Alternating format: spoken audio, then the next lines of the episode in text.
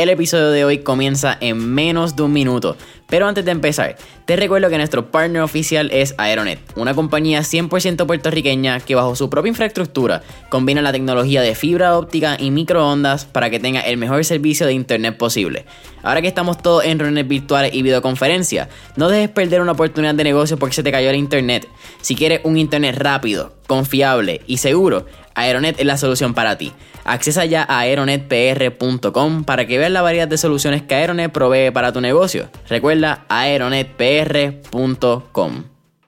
Todos estamos muy claros de que aquí hay que invertir en, ideas innovadoras. Eh, innovación no necesariamente tiene que ver con la tecnología. Innovación es algo que, te está que te saca de, de, lo que tú estás acostumbrado, acostumbrada y te resuelve un problema de una manera que tú nunca pensabas que te iba a resolver ese problema.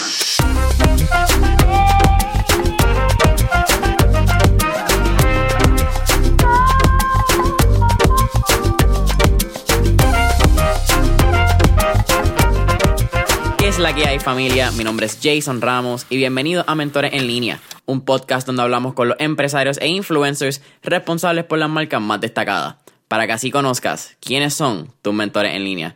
En el episodio de hoy me acompaña Verónica Colón, directora de Holberton School Puerto Rico, una academia de desarrollo de software proveniente de Silicon Valley que se basa en un nuevo modelo de enseñanza.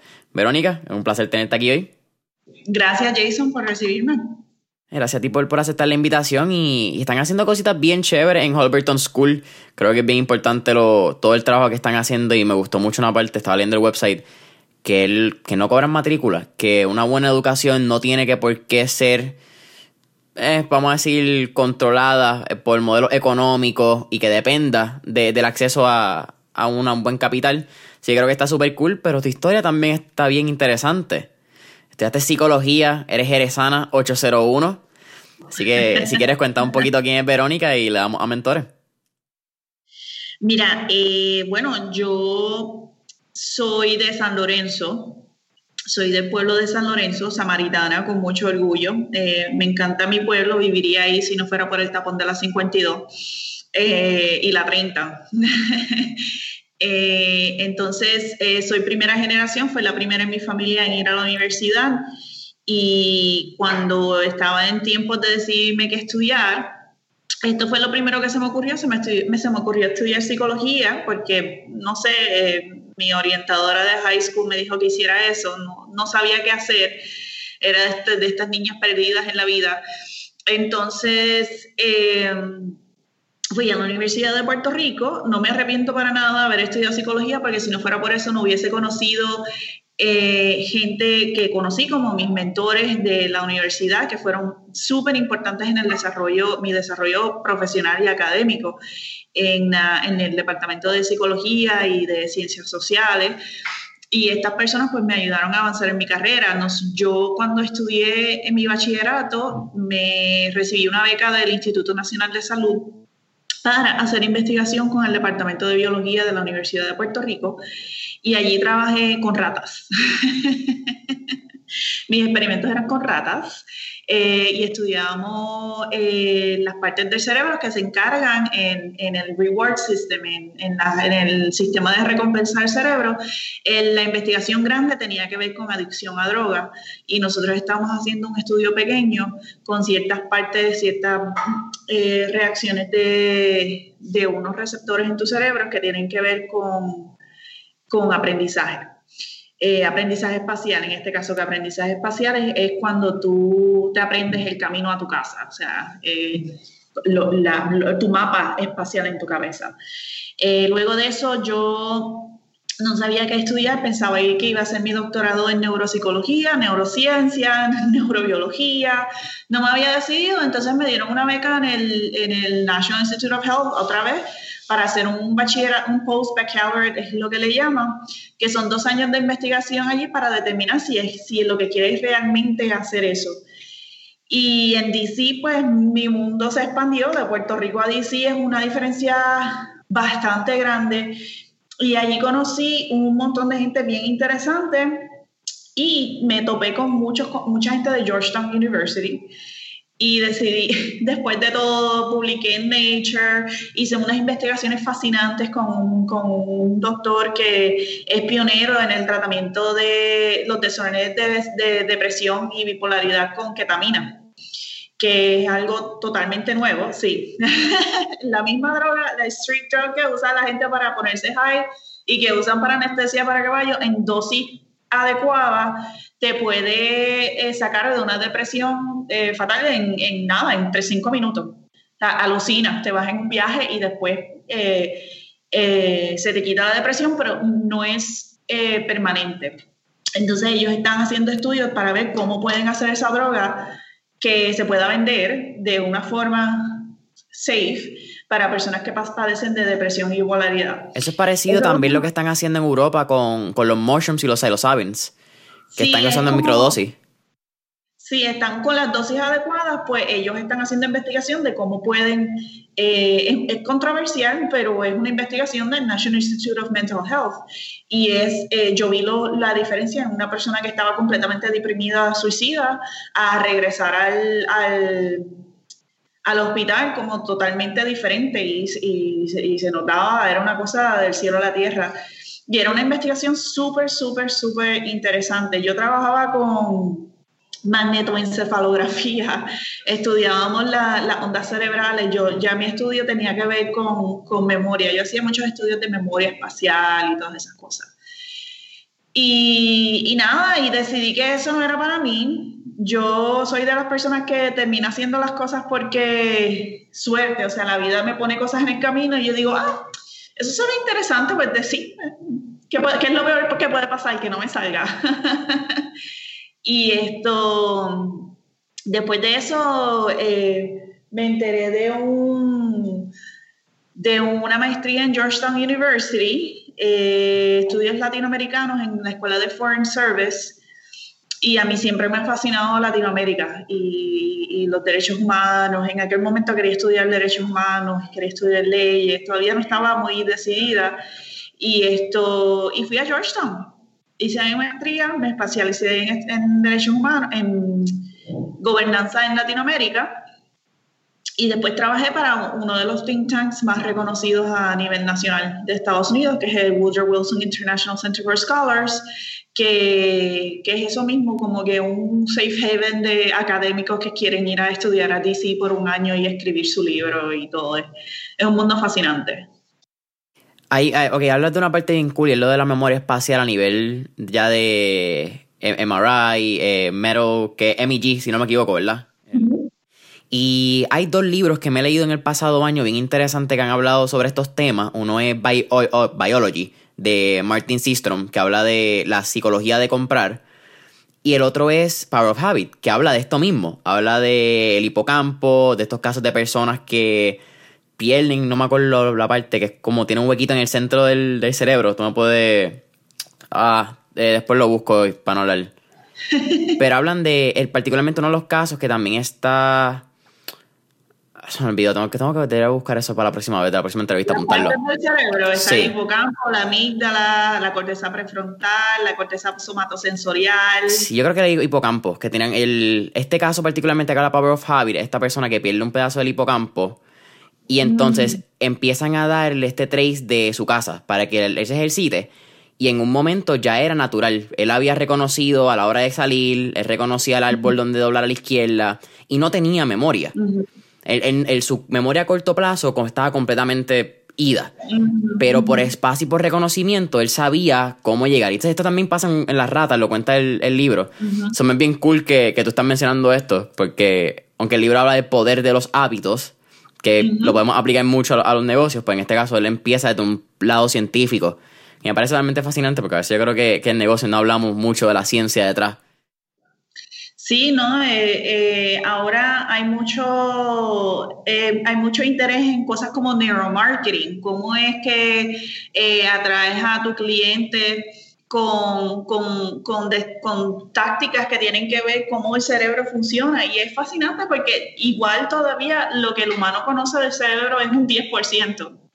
Eh, el cerebro es una cosa bien, bien enigmática, bien complicada. Y esa fue una de las razones por las cuales yo decidí no continuar con esa carrera porque para dedicarme a eso y ser la mejor, porque yo quería pues, ser la mejor en lo que hiciera, tendría que vivir en un laboratorio. Entonces hay gente que puede hacer eso y le encanta, y hay gente que no, y uno tiene que aceptar lo que a uno le gusta. Y decidí que pues yo no quería vivir en un laboratorio que tenía que, que tener algún tipo de vida social, aunque no tengo mucha vida social ahora, pero, pero sí es un campo fascinante.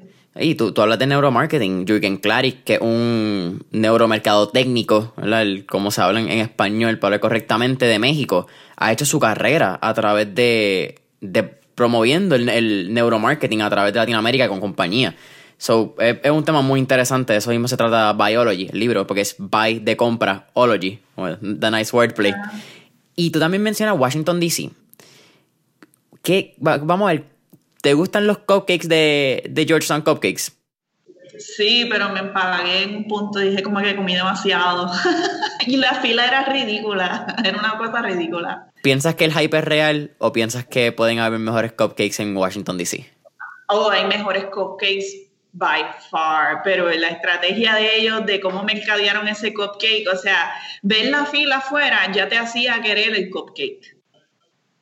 Era todo, es todo, es, es un, es, yo no sé, tiraron tres, tres, bolsitas de harina y un poquito de azúcar y le pusieron un frosting y eran buenos, pero yo había probado cupcake, cupcakes mejores en DC, pero es que estos eran cute y tenían el corazoncito y a veces hacían de fall, le ponían la hojita y te lo hacían todo temático. Y entonces, pues, fue el, el hype completo, o sea, tampoco eran tan buenos. qué, qué cool escucharlo. Y también hablas entonces de. Bueno, estuviste en SFS, que es la escuela de, de Foreign Affairs de, de, Georgetown. Creo que uno, de los edificios más. No quiero decir lindos, pero más interesantes cuando tú entreves todas las banderas y la diversidad cultural que te trae Georgetown es bien interesante. Tu pasión por Latinoamérica, ¿alguna vez la habías considerado antes? Por, y te hablaste de, de leyes también. ¿Cómo terminaste dentro de todo este mejunje de entre psicología, foreign affairs, Latinoamérica? En el ecosistema empresarial? ¿Cómo llega esa pasión de negocio? Mira, lo que pasa es que donde, no importa lo, que yo trabajé en NIH, lo que trabajé en el Wilson Center y al final lo que trabajé en el National Science Foundation, que fue mi último trabajo antes de regresarme a Puerto Rico, cuando tú miras a ver todo es program management, es asegurarse de tener un proyecto que comienza eh, de una forma, implementar unos protocolos y tener unos resultados. Y, no importa en qué materia o en qué campo tú lo trabajes, siempre es en la misma estructura. Tú tienes un presupuesto, tú tienes un plan, tú tienes unas metas y tú vas implementándolo con la información que tienes, con los recursos que tienes y, y tratas de lograr tus KPIs, tus resultados, tus metas. Y eso se aplica en muchas cosas. Cuando yo trabajé en el Wilson Center, como yo tenía un antecedente en ciencias y tenía muchas amistades en la ciencia, yo me enfoqué en trabajar en abrir, empezar un proyecto en el programa de Latinoamérica, que es estudiar los ecosistemas de innovación en la región. Y con eso, por, por default, porque es igual de importante, venía el empresarismo. Eh, porque una no necesariamente es independiente de la otra.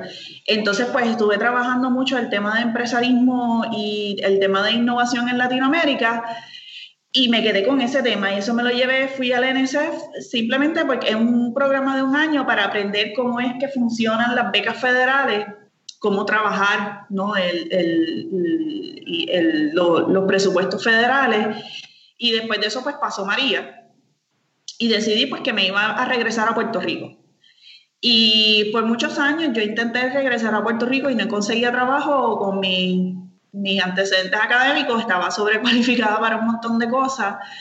Y ahí fue que Grupo Guayacán conectó conmigo por medio de una de, las personas que estaba en ese momento en su consejo asesor, Frances Colón, que trabajaba en el Departamento de, de Estado como subsecretaria de, advisor de Science and Technology en el Departamento de Estado, trabajaba cuando Clinton era eh, secretaria de Estado. Y ella nos conectó y entrevisté con Guayacán y en verdad yo no tenía mucho antecedente en el tema de empresarismo, mucho, más allá de la investigación que yo había hecho en Latinoamérica. Pero eh, al final y al cabo, cuando tú estás manejando un programa, es en esencia lo mismo.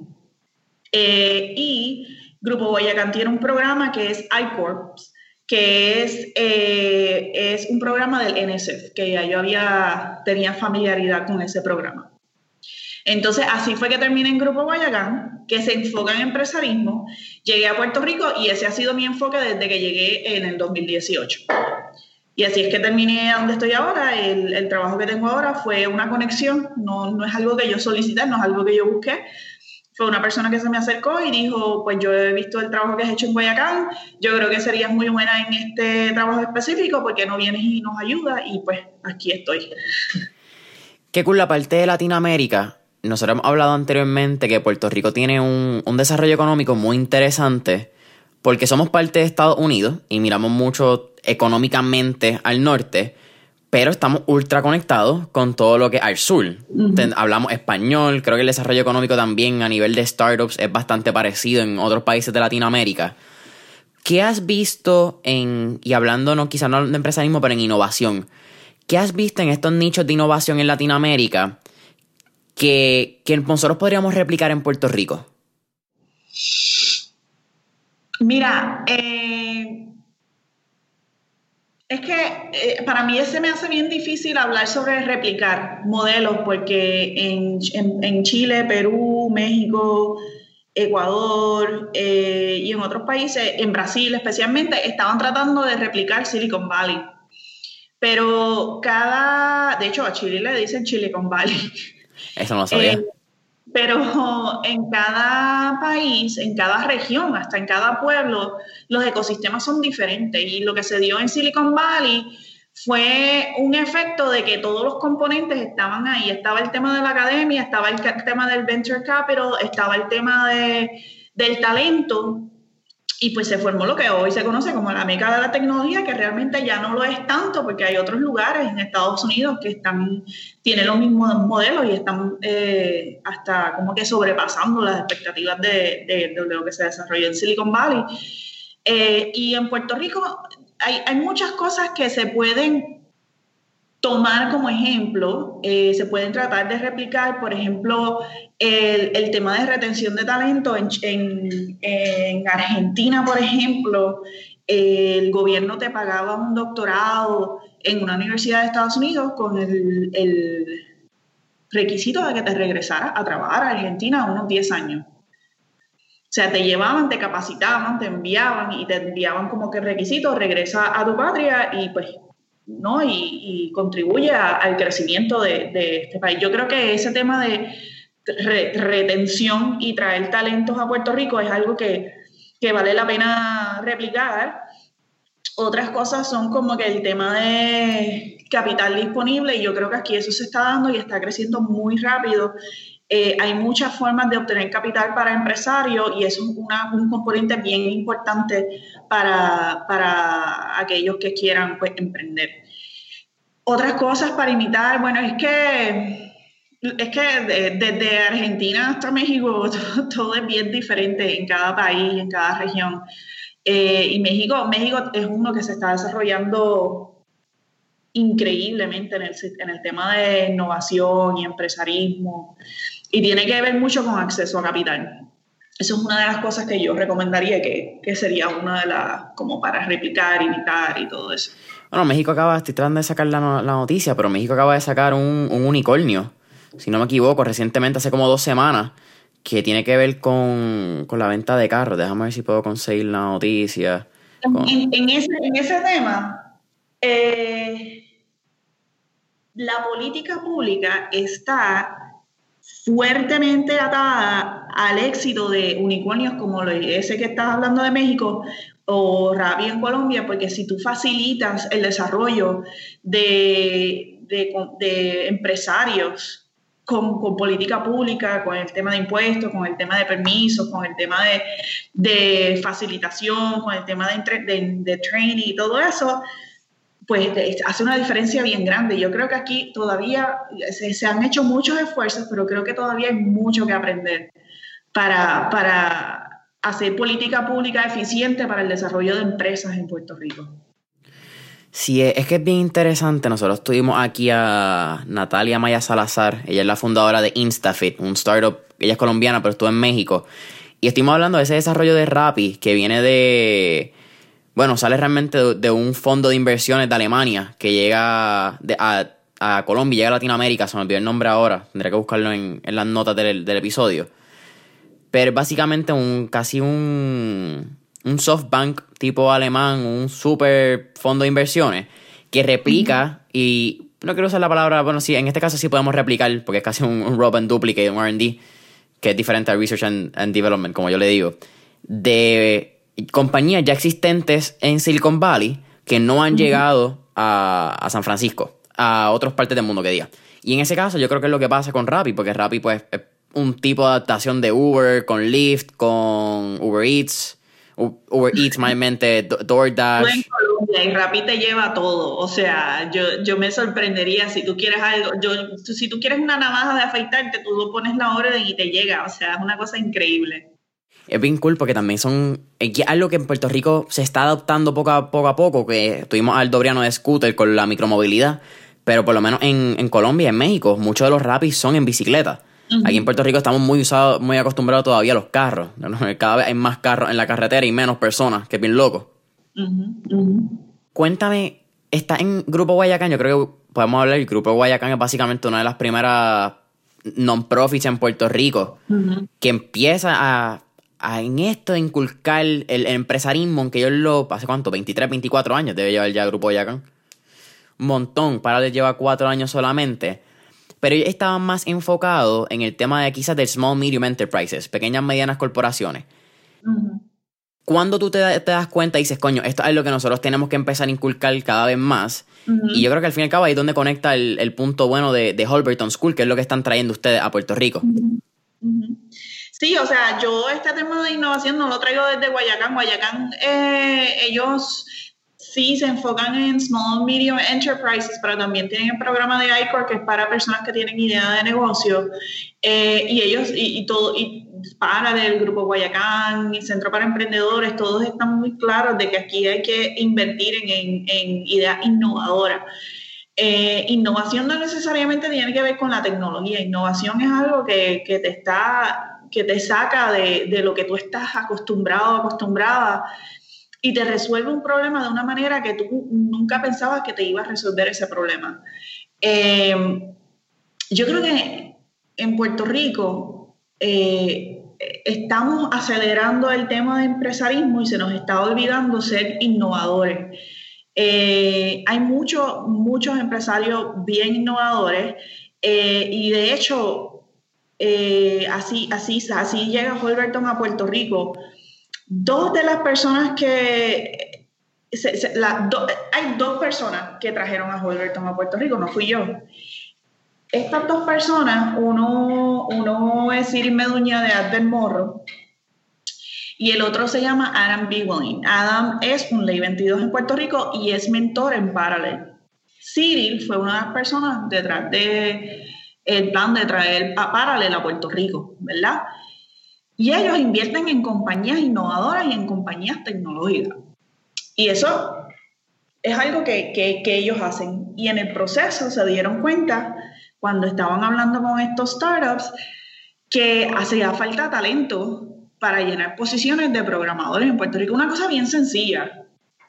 Y estaban outsourcing un montón de programadores e incluso compañías ya establecidas en Puerto Rico también tienen problemas buscando talento en, programadores. Yo conozco muchos, muchos programadores aquí que todavía están en la isla, eh, pero otros tienen, la mayoría tienen trabajo remotos o ya tienen trabajo y es bien difícil llenar eso, esos puestos en Puerto Rico.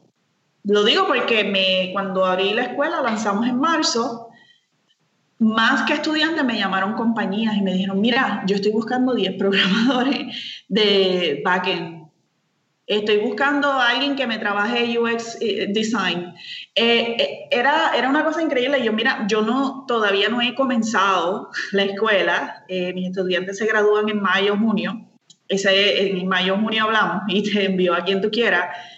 Pero eso, una de las cosas importantes en desarrollar, en el desarrollo económico, en el desarrollo tecnológicos en cualquier parte del mundo es la retención de talento y la creación de talento. Entonces aquí sí hay muy buenas escuelas, yo soy producto de una, pero muchas personas se van. Yo me fui, lo primero que hice fue irme y a mí me educaron desde pequeña, desde cuando fui a la universidad, que mi meta era irme a Estados Unidos y nunca regresar.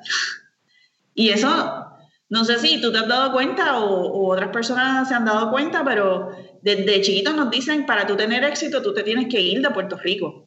Y eso esa mentalidad hay que cambiarla. Es como que no necesariamente, quizás mi éxito está atado con el crecimiento y el desarrollo económico de Puerto Rico y me puedo quedar aquí, yo puedo hacer muchas cosas. Y en DC yo era un pez pequeño en un mar de peces grande. Aquí no, aquí todos estamos tratando, de, estamos nadando hacia el mismo lugar y estamos tratando de lograr las mismas cosas. Y pues tiene un significado más importante porque es que estás ayudando ¿no? al, crecimiento económico de la isla. Pero entonces, si tú quieres innovar y si tú quieres crecer el ecosistema de, de, innovación en Puerto Rico, definitivamente, y, por la razón que existe la escuela, hay que hablar de retención de talento. Por, por, es bien, bien importante. Sí, eso también lo, hemos hablado varias veces con, y en este caso hablando siempre del, de lo que es la, el colegio, los PR de Mayagüez, y lo que son los, los job las ferias de empleo. Y algo que, siempre comentamos es que es bien difícil para un estudiante que muchas veces cuando llega IBM, si te llega Google, te llega Twitter ahora, te ofrecen 150 mil, 200 mil dólares empezando como desarrollador de software o ingeniero de computadora es bien difícil tú poder decirle como estudiante de, universidad que no a un sueldo de esa magnitud cuando te lo están muchas veces ofreciendo antes de, de graduarte. Y yo creo que eso es algo que, que pues complica la conversación porque cuando tienes buen talento como el que sale de Puerto Rico bajo la bandera de la ciudadanía americana, pues a estos grupos les conviene venir a buscarlos. No tienen que estar haciendo tanto outsourcing y particularmente con, con la ley que Trump, no sé cuál es el nombre de la ley, que era que podías traer software developers de otras partes del mundo a Estados Unidos. Esa, si no me equivoco, la inhabilitaron el pasado año. Entonces se, complica la narrativa de cómo estas compañías pueden buscar talento y pues terminan muchas aquí. Pero al igual, Wovenware, Rockstory Technologies y otras compañías han hecho ese trabajo y están empezando a, a meterse y ser estos key players en los job fairs que yo creo que es, un poco complicado cómo retenemos talento. Sí, sí, la paga ya es mucho diferente, muy diferente. O sea, eh, yo no le puedo decir a mis estudiantes que se tienen que quedar en Puerto Rico. Si alguien le ofrece, si Google le ofrece 100 mil dólares al año y acá pues no, no, no, es lo mismo. Y aquí hay un problema de paridad del valor que se le da a los programadores y creo que estamos mejorando mucho, estamos mejorando mucho en esa área, pero hay mucha, hay mucho, mucha área para mejorar en eso. Esto, hold on a second, espérate, déjame take a picture because I had to do the back thing and I didn't remember, perdón. No. Eh, entonces, esto es, es, competencia fuerte y con la ciudadanía americana, eh, sí, pero ahora la ventaja es que el coronavirus, a pesar de que es una cosa terrible que no quisiera que existiera y me está complicando la vida, sí ha hecho posible el trabajo remoto tenga más valor. Y esto es un trabajo que lo puede hacer cualquier persona en cualquier parte del mundo. Nuestro software engineer tiene trabajo en todas partes de Estados Unidos, ha tenido trabajo en todas partes de Estados Unidos y él no se ha movido de Puerto Rico que sí, puedes ahora trabajar para una compañía grande, pero te puedes quedar aquí en Puerto Rico. Ahora sí eso es una posibilidad. Bueno, siempre lo ha sido, pero ahora más todavía. Pero tú crees que siempre lo ha sido, porque eso fue lo que tú traíste al, comentario que nos inculcaban de chiquitos que tenías que irte. Pero si nos están inculcando de chiquitos significa que las personas que no están inculcando estaban en las 50, 60, 70, donde no había internet. Y quizás el movimiento de, de migrar de una ciudad a otra por acceso a, ciertas compañías, cierto estilo de vida y calidad de vida, pues era bastante obligado, porque no teníamos una, interfaz como este que nos permite comunicarnos remoto. Sí, no, eh, eh, definitivamente se vive diferente en Estados Unidos a cómo se vive aquí. A mí me costó mucho adaptarme después que me regresé de Washington, D.C. No hay tanta accesibilidad a las cosas como allá. O sea, yo nunca tuve carro. En 11 años que estuve en D.C., yo no guié carro. Yo iba en bicicleta, en tren o en guagua a todos lados. Todos lados. Yo no compré un carro en los 11 años que yo estuve en D.C. Nunca. O sea, cosas como esa te hacen pensar como que todavía a Puerto Rico le falta, le falta atracción a, esta clase trabajadora, facilidad de transportación. Eh, eh, en general, la infraestructura, si es mejor y es más atractivo el vender el sueño americano, ¿verdad? Eso, eso es lo que estamos hablando. Estamos hablando de vender el sueño americano a quedarse aquí y a hacer patria. Y esa es la diferencia. Eh, y unos que pues optamos con, con, regresar o quedar o nunca irnos. Eh, y, esa, y esa es la mentalidad que como aquí las cosas son diferentes, la paga es diferente, lo que hay que hacer es que mientras se fomente ese talento, esa retención de talento, mantener a la gente, yo creo que las cosas van a cambiar y se van a asimilar más a eso que nosotros estamos buscando cuando nos vamos. Pero no es una cosa que se da de la noche a la mañana. Pero yo vivo súper bien aquí, o sea, yo tengo gallinas, a mí me encanta, la playa está ahí al lado, o sea, no es lo mismo. Y la gente se va y, te dicen, no, que yo vivo súper bien aquí, pero siempre extrañan Puerto Rico, siempre. No hay un día en que, te, te, lo digo, y el que te diga que no está mintiendo, pero no hay un día que uno no está allá en el frío pensando contra, yo quisiera estar en Cabo Rojo en la playa metida ahora mismo en diciembre aquí Puerto Rico ofrece algo que no ofrece el sueño americano y es que es casa. Sí, oye, y geográficamente también Puerto Rico tiene una ventaja que tú puedes llegar a la punta del yunque a 3.500 pies de altura en carro, ¿verdad? No, si estamos a pie son un par de horas, pero si estamos en carro, lo más que puedas llegar de esa punta del yunque a la playa en Río Grande son 15, 20 minutos. Maybe 25. Vamos a echarle 5 minutos de más por eso que por las curvas. Pero ¿cuánto te tomaría ir quizás a ti de, una montaña en Utah, Colorado, eh, I don't even know where, en, los Estados Unidos, a una playa como Venice Beach en San Francisco, en California? ¿Entendés? Que es lo más parecido. pues, o días o horas, depende de dónde salga, sí. E, esa parte de la calidad de vida, yo creo que también depende cómo tú denomines calidad de vida. Que yo creo que igual que la palabra éxito, tiene muchos variantes dependiendo de, la persona que la esté diciendo. pero, es bien cool ese lado. También yo creo que, estamos viendo la vuelta atrás de muchas personas que se han ido a Puerto, de Puerto Rico por trabajo, en este caso en Software Development, nosotros hemos tenido varios eh, boricos que están en la diáspora. Y yo siempre he dicho que es bien cool porque el estar en la diáspora, y esta es mi opinión, también ayuda al desarrollo económico de Puerto Rico. Si tú viras o si tú aportas sea como inversiones, como mentor, however it is, pero si tú aportas tu granito de arena de tu experiencia afuera, Puerto Rico puede crecer un paso más acelerado. Sí, definitivo. Sí, sí. Y la diáspora está bien envuelta en Puerto Rico. O sea, hay gente que está en, conozco mucha gente de DC que están bien envueltos en venir acá a hacer training, ya sea de desarrollo económico, político, tecnología, eh, mentores de, ciencias, tecnología. Eh, claro, yo estoy súper de acuerdo contigo en ese aspecto. Cuéntame un poquito más ahora sí de, lo que es Holberton School y cómo abren en, marzo, que es bien loco, yo creo. entraron en marzo junto con pandemia. Mira, o sea, wow. Eh, nosotros lanzamos en marzo porque estaba el founder de Holberton. Holberton es la única compañía así que yo conozco que ha crecido tan rápido que los founders están tan envueltos con, con con la compañía. O sea, a mí eh, Sylvain Kalash, que es uno de los co-founders, me escribe por Instagram y me envía stories y siempre nos está haciendo preguntas y está bien envuelto en el desarrollo de Wolverton en Puerto Rico, una cosa ridícula. Y estaba ahí con Nillo, no sé si sabes quién es Nillo, yo no sabía quién era Nillo, pero me enteré sí, Niño es un inversionista en Holberton por el tema de aumentar la, diversidad en el campo de la tecnología, que pues sabemos que cuando tú vas a una de estas compañías americanas, pues ves muchos programadores blanquitos eh, y ellos pues quieren aumentar la, la diversidad en el campo de la tecnología. Entonces estaban en Puerto Rico, decidimos hacer un launching event en marzo. Una semana después nos hicieron un shutdown. Sea, pasó la, hicimos el lanzamiento y nos encerraron por el COVID. Y nosotros íbamos a, a lanzar en junio la primera clase, pero decidimos posponer porque no íbamos a reclutar en un momento de crisis.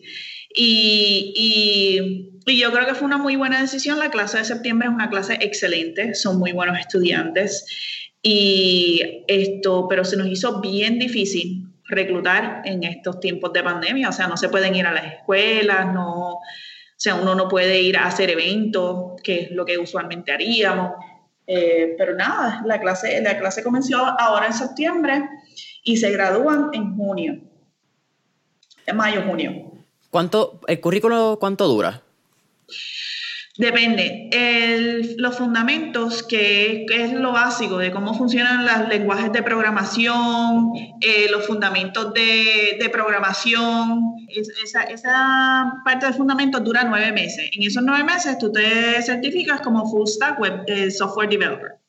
Si tú decides continuar, puedes hacer una especialización en Machine Learning realidad virtual y realidad eh, eh, perdón, realidad aumentada y realidad virtual, hice una mezcla de palabras ahí horrible, low level y algoritmos y desarrollo de web full stack. Y esas son las, las especializaciones que puedes hacer. Si las vas a hacer, te queda otro año con nosotros. Entonces, cuéntame, que es lo que creo que lo mencioné al principio, una de las partes bien interesantes que trae Holberton, es el lado de que ustedes no cobran matrícula adelantada, y cómo funciona el pago es que, si no me equivoco, después de que te gradúes, si tu ingreso eh, pasa a los 30 mil dólares, entonces Holberton hace un, un income agreement, creo que es como ustedes lo denominan. Nosotros usamos el income share agreement. Un income share agreement es una cosa que, que que, están usando ahora mucho en las universidades de Estados Unidos para reemplazar los préstamos estudiantiles, porque actualmente estamos en una deuda de 1.4 billones de dólares en préstamos estudiantiles, que es una de las cosas que se han usado mucho en las plataformas políticas de, de, Trump y de Biden, ¿no? que están hablando sobre qué hacer con la deuda de préstamos estudiantiles. Es una, una próxima burbuja, si nos vamos en ese tema.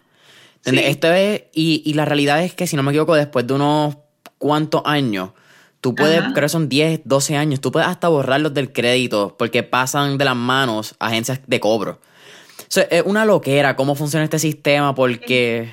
honestamente es un scam. O sea, yo pago mil dólares al mes en, en mis préstamos estudiantiles y no se bajan y no bajan. Pero es que también tienen los intereses que siguen aumentando, que es como funciona, ¿entiendes? Sí, no, eso, y yo, yo voy a estar pagando hasta que me muera, a menos que me consiga, me vaya a hacer un non-profit o algo así, me vaya por el vía de política pública y me los perdonan en 10 años, pero los préstamos estudiantiles es un commitment de la vida completa y cuando yo hablo con mis primitos que quieren ir a la universidad, yo digo, en lo más que tú puedas, no cojan muchos préstamos estudiantiles. Ese es mi consejo a todas las personas jóvenes que quieren ir a la universidad no cojan préstamos estudiantiles. Hay muchas universidades que ahora han estado ofreciendo lo que es el Income Share Agreement, que lo voy a explicar ahora, cómo funciona con Holberton, pero, pero definitivamente los préstamos estudiantiles es una deuda, que es como una hipoteca. Es que es una cosa que tienes que estar refinanciando porque si no, pues te vas a quedar en la calle. Es una cosa... Eh, yo, yo tengo la de Georgetown y, cuando ellos me mandan cartitas como para donar a la, a la clase y ese yo, yo como que todavía les debo chavo, o sea, eh, nada, nosotros trabajamos con Income Share Agreement. Un Income Share Agreement es un contrato. El que dice, nosotros te vamos a pagar la matrícula por adelantado. No le estamos prestando dinero porque eso lo hacen solamente las instituciones financieras y nosotros no somos una institución financiera, no podemos prestar dinero. Lo que significa que como no te lo estamos prestando, no tiene intereses. Entonces, son cinco años, 17% de tu salario, ni más ni menos. De cinco años, no importa cuánto tú ganas. Eh, cuando tú terminas de estudiar y consigues trabajo, y si en ese trabajo tú generas más de 30 mil dólares al año, entonces es que nos empiezas a pagar. Pero si en cinco años tú no consigues un trabajo de 30 mil dólares o más, se te perdona la deuda. Porque la promesa de Holberton es que, pues, que se supone que estos son trabajos que pagan mucho, que hay mucha disponibilidad y, y todo eso. Entonces, Si no lo consigues, pues entonces nosotros te fallamos. Yo, nuestros inversionistas, pagan la matrícula de Holberton y los estudiantes toman su curso y cuando consiguen trabajo, cuando consigan trabajo, pues yo estoy segura que esta clase, por lo menos esta primera clase, pues van a conseguir trabajo. Eh, y si generan más de 30 mil dólares al año, que ahora te voy a explicar cuál es mi, la, parte esencial de mi posición para que ellos logren eso, entonces ahí es que empiezan a pagar. Ahí es donde yo entro, que como directora, mi rol principal es establecer alianzas con la comunidad de tecnología en Puerto Rico para asegurarme que estos estudiantes cuando se gradúen consigan trabajo. Yo no les puedo prometer trabajo a nadie porque eso es ilegal. no le puedo prometer nada que yo no sepa con certeza que lo voy a tener. Y eso se lo dije desde el principio. No le puedo prometer trabajo, pero en ninguna institución académica tienes a alguien que está trabajando 24/7 para asegurarse de, por ejemplo, ahora nosotros tenemos un programa corporativo que yo tengo unos hiring partners, son personas que le interesan nuestros estudiantes. Ellos tienen acceso a los, a los profiles de los estudiantes, vienen y les hablan sobre, sobre su compañía y, y al final cuando ellos se gradúan son los primeros que consideran a nuestros estudiantes. Ese programa está corriendo, tengo varias, paralelas, nos está ayudando muchísimo porque pues con los startups y todo eso, vamos, estamos hablando sobre, sobre internados y todas estas cosas. Eh, he hablado con Red Ventures, he hablado con Ángel de Rock Solid, he hablado con un montón de gente en el, en el, en el ecosistema y entonces esa es la diferencia entre una institución académica y nosotros, porque si el estudiante no consigue ese trabajo, mi modelo de negocio se cae. Yo no genero ingresos. Entonces, para el, éxito de ellos está súper atado al éxito de nosotros como, como compañía. Así que yo, mi, mi trabajo en esencia es ayudarlos a conseguir trabajo. Eh, vamos a hablar un poquito de, de, Holberton y el background. Tú mencionaste, estuve leyendo el website, tú mencionaste que los fundadores son Sylvian Calachi, Calache, no sé cómo sea. Y, y Julian Barber. Son franceses. Ok. Y, no bien. Menciona, y algo bien cool que, que, vi es que Holberton, el nombre de la escuela, sale de Betty Snyder Holberton, que fue una de las primeras seis programadoras que, que hacen lo que es la computadora ENIAC, la primera computadora digital electrónica que era para uso general en los Estados Unidos, que creo que era hasta del Army, para 1943. O sea, una loquera pensar estos tiempos. Y quizás una tangente, pero me parece súper cool que dentro del campo de la tecnología y dentro del campo de software development estemos rindiéndole honor a una mujer que yo creo que son mínimas en el campo y cada vez son una minoría. Y aunque cada vez estamos creciendo, y, esto lo hablé en un poquito de fue con Sofía Stolberg en el episodio 60, son bien pocas las mujeres en Puerto Rico todavía que hacen software development y, más a este, a este nivel que estamos hablando, que es lo que te provee Holberton. So it's kind of an amazing thing que que quería resaltar. Yo creo que no tiene ni, un punto final, en verdad. Para hacerte más específica en eso, Sylvain y, y Julien trabajaban en LinkedIn y ay, se, me fue el nombre de la otra compañía para la que trabajaba Julien, como software, software engineers. Y ellos se dieron cuenta de la poca diversidad que había y lo difícil que era encontrar programadores con las destrezas de, de, de trabajo en equipo, presentar, porque muchas veces las universidades gradúan gente que son buenos coders, pero no necesariamente son buenos resolviendo problemas de software con algoritmos, que es una de las cosas que nosotros nos especializamos. Entonces, ellos quisieron abrir una escuela que se dedicara simple y sencillamente al tema de la programación full, eh, heavy y, y, es complicado, el currículo es bien complicado. Y decidieron ponerle Betty Holberton para Asimismo, enfatizar que el deseo es aumentar la diversidad en la tecnología, particularmente en personas, en minorías y, mujeres. Y por eso pues le pusieron Betty Holberton como primera, una de las primeras programadoras. De hecho, las programadoras antes eran todas mujeres, porque eso era como que entrar numeritos y cositas y hacer unas secuencias y todo eso y saber de matemáticas. Pero la mayoría eran mujeres. Y ahora en el campo casi no hay. De hecho, yo tengo una mujer en mi clase. ¿Y cuántos son en la, en la clase? 20. Y solamente tengo una. ¡Wow!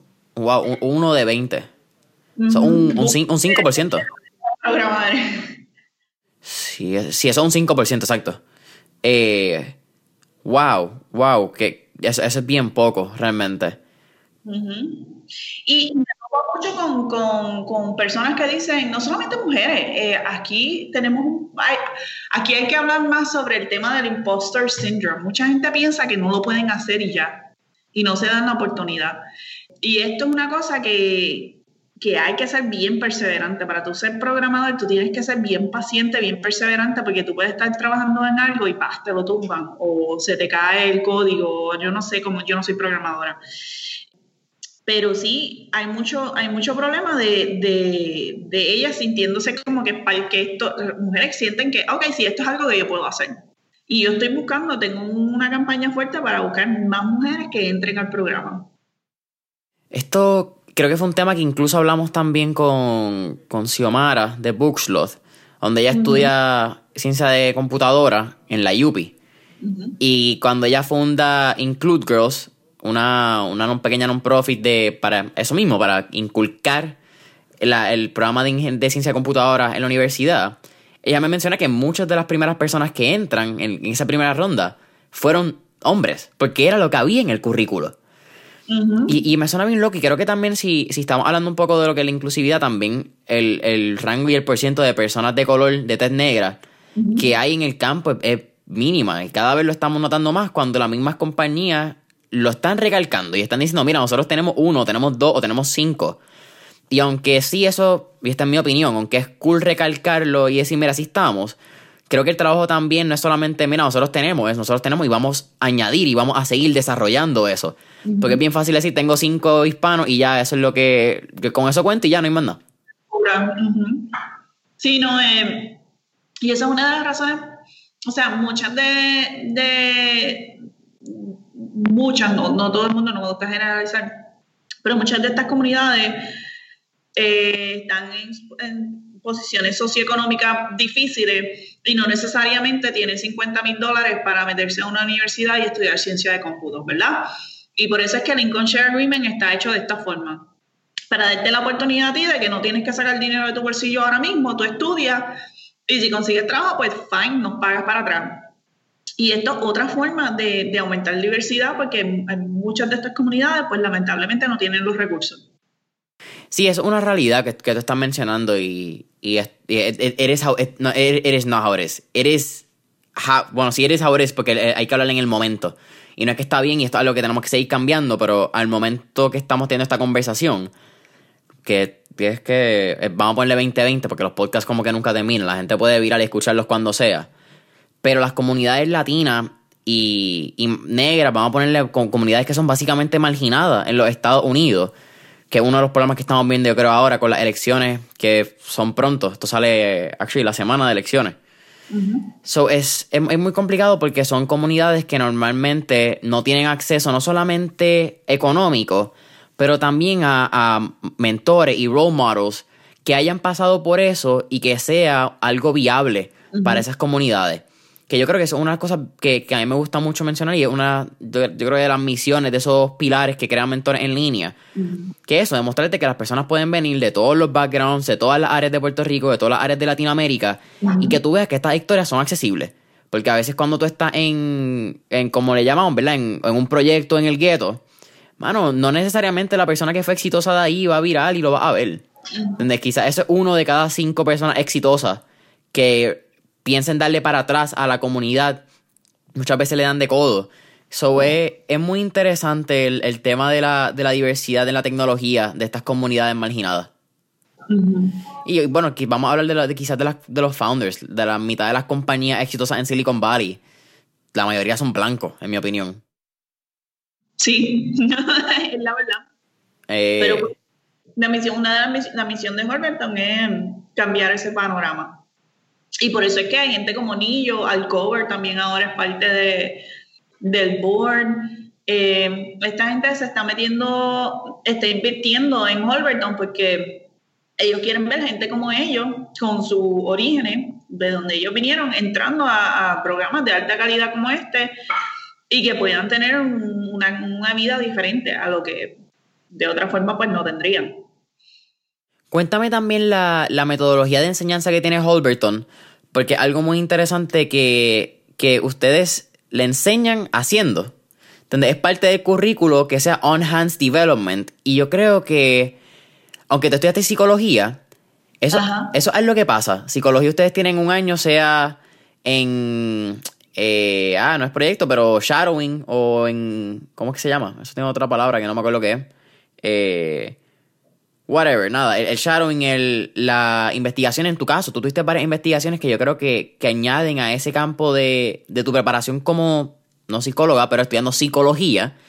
Donde quizás aprendiste más haciendo, ejerciendo la labor que simplemente en un salón de clases cogiendo clases, clase, valga la redundancia. Nosotros lo que hacemos es eh, aprendizaje por equipo y aprendizaje por proyecto.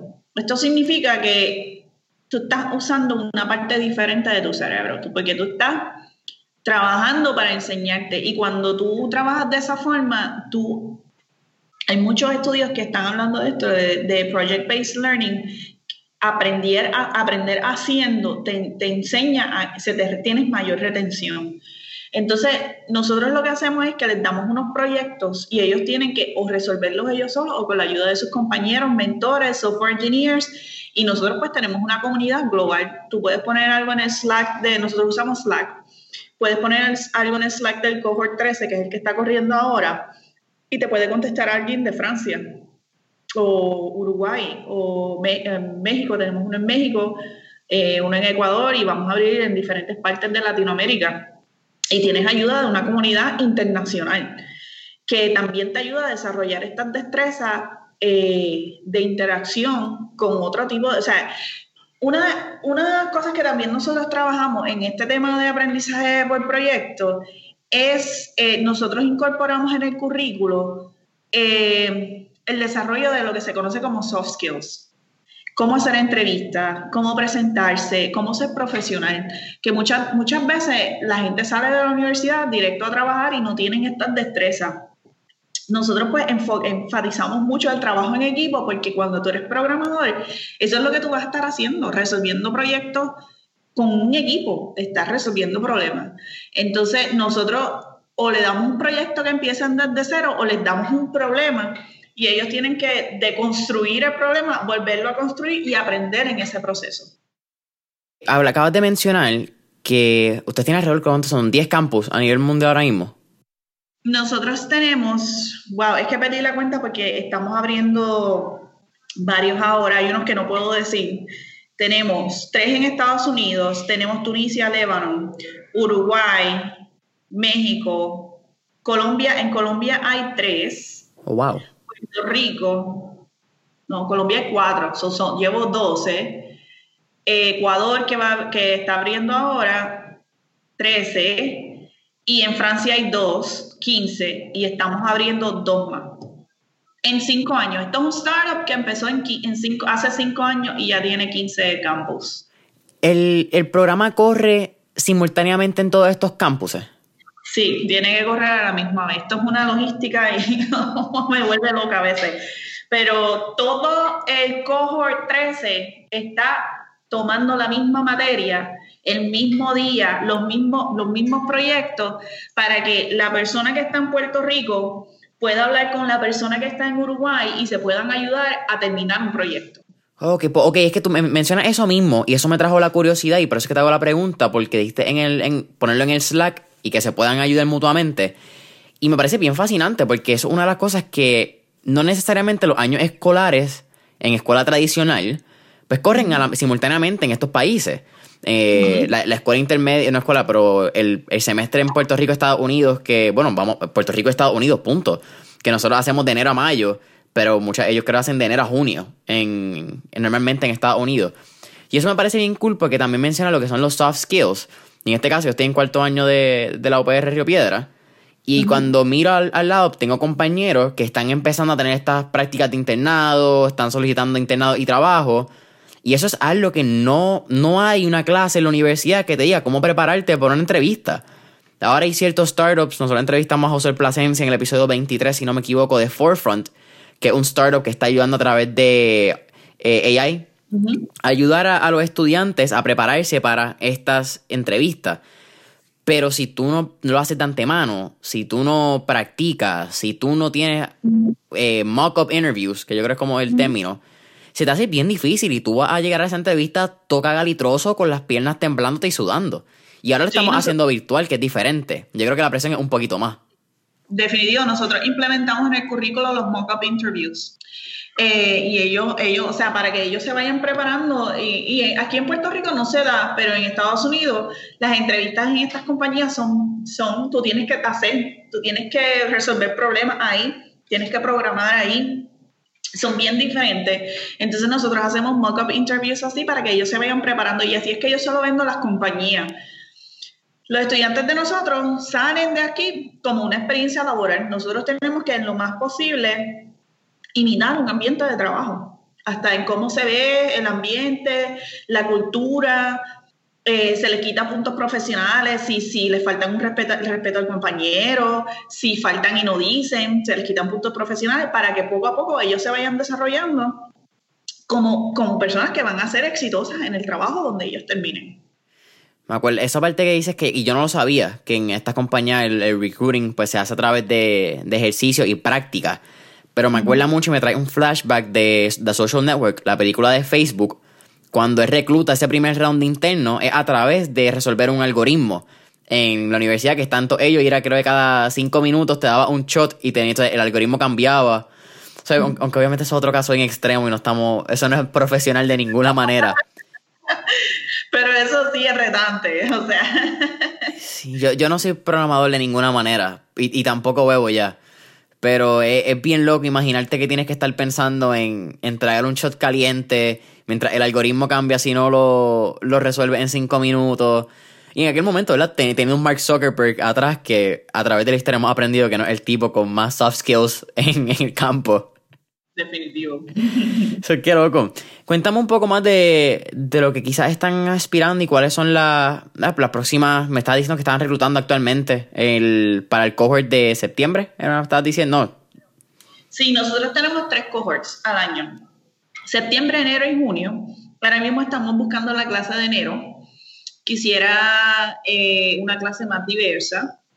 En la clase de ahora ya estamos trabajando para eh, ellos ya para marzo tienen que decidir si van a hacer una especialización y, o, continuar eh, para buscar trabajo. Esto, nosotros queremos crecer, vamos a, nosotros ahora mismo estamos en un piso de un edificio, queremos buscar nuestro propio edificio, queremos crecer en Puerto Rico. Eh, si, si, es necesario y terminamos en la pandemia, abrir un campus en el área oeste. Eh, pero esto es si, pues eh, vamos a ver cómo se dan las cosas porque el mercado aquí es bien diferente. Colombia le ha ido súper bien porque nosotros, ellos no compiten con lo que compito yo, es la BKP. Como nosotros no estamos acreditados, no somos una institución acreditada, como todos buscan, eh, no, a los estudiantes pues no se les acredita la beca y, eh, y, aquí es difícil competir con eso, que te paguen por estudiar versus no pagar y estudiar y no trabajar porque el currículo es demasiado exigente y no pueden trabajar mientras lo hacen.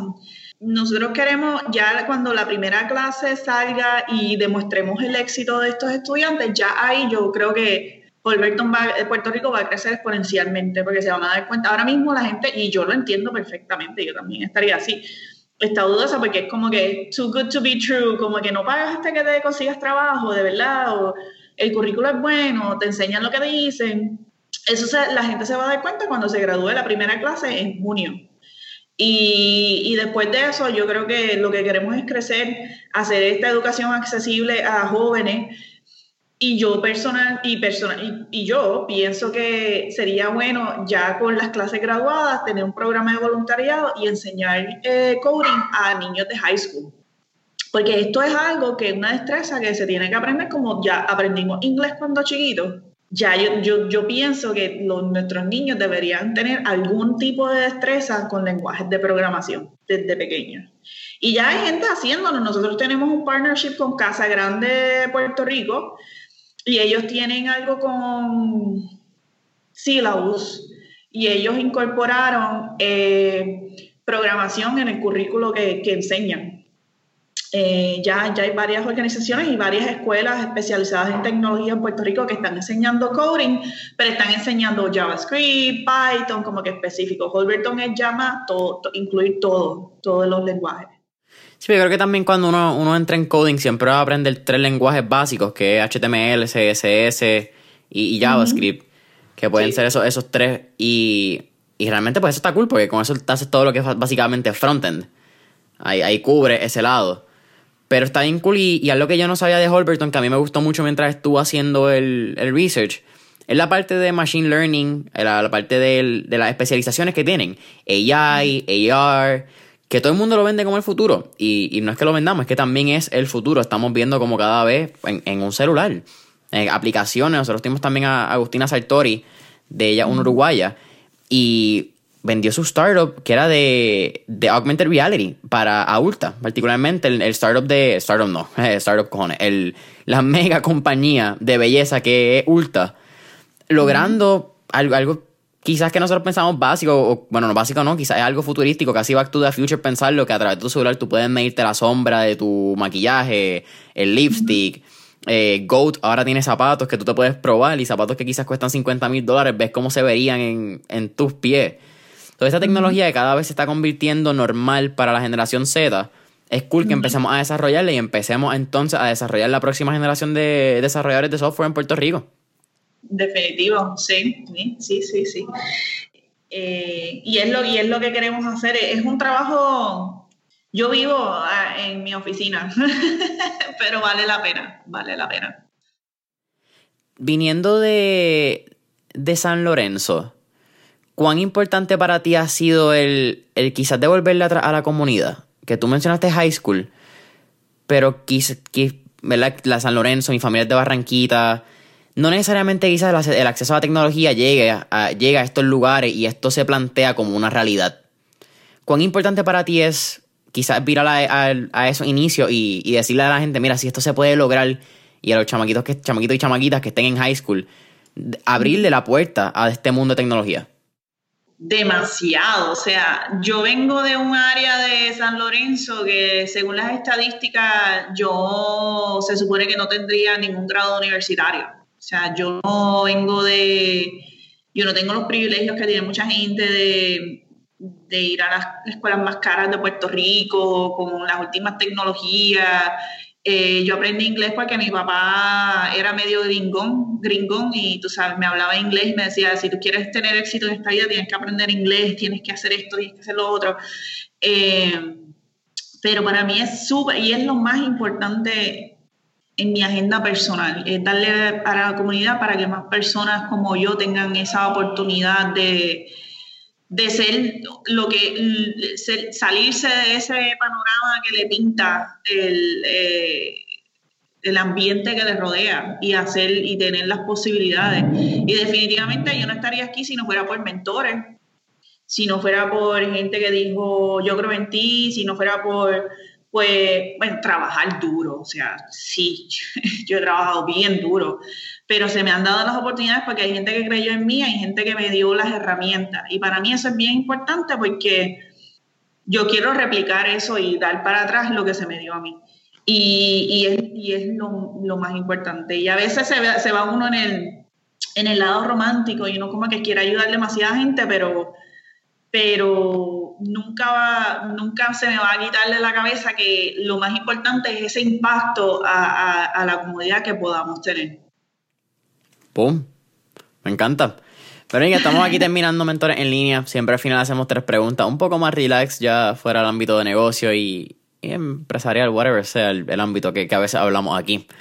La primera, si pudiéramos montar en un DeLorean en esta película de Back to the Future, ¿Qué época, década o periodo histórico te gustaría visitar y por qué?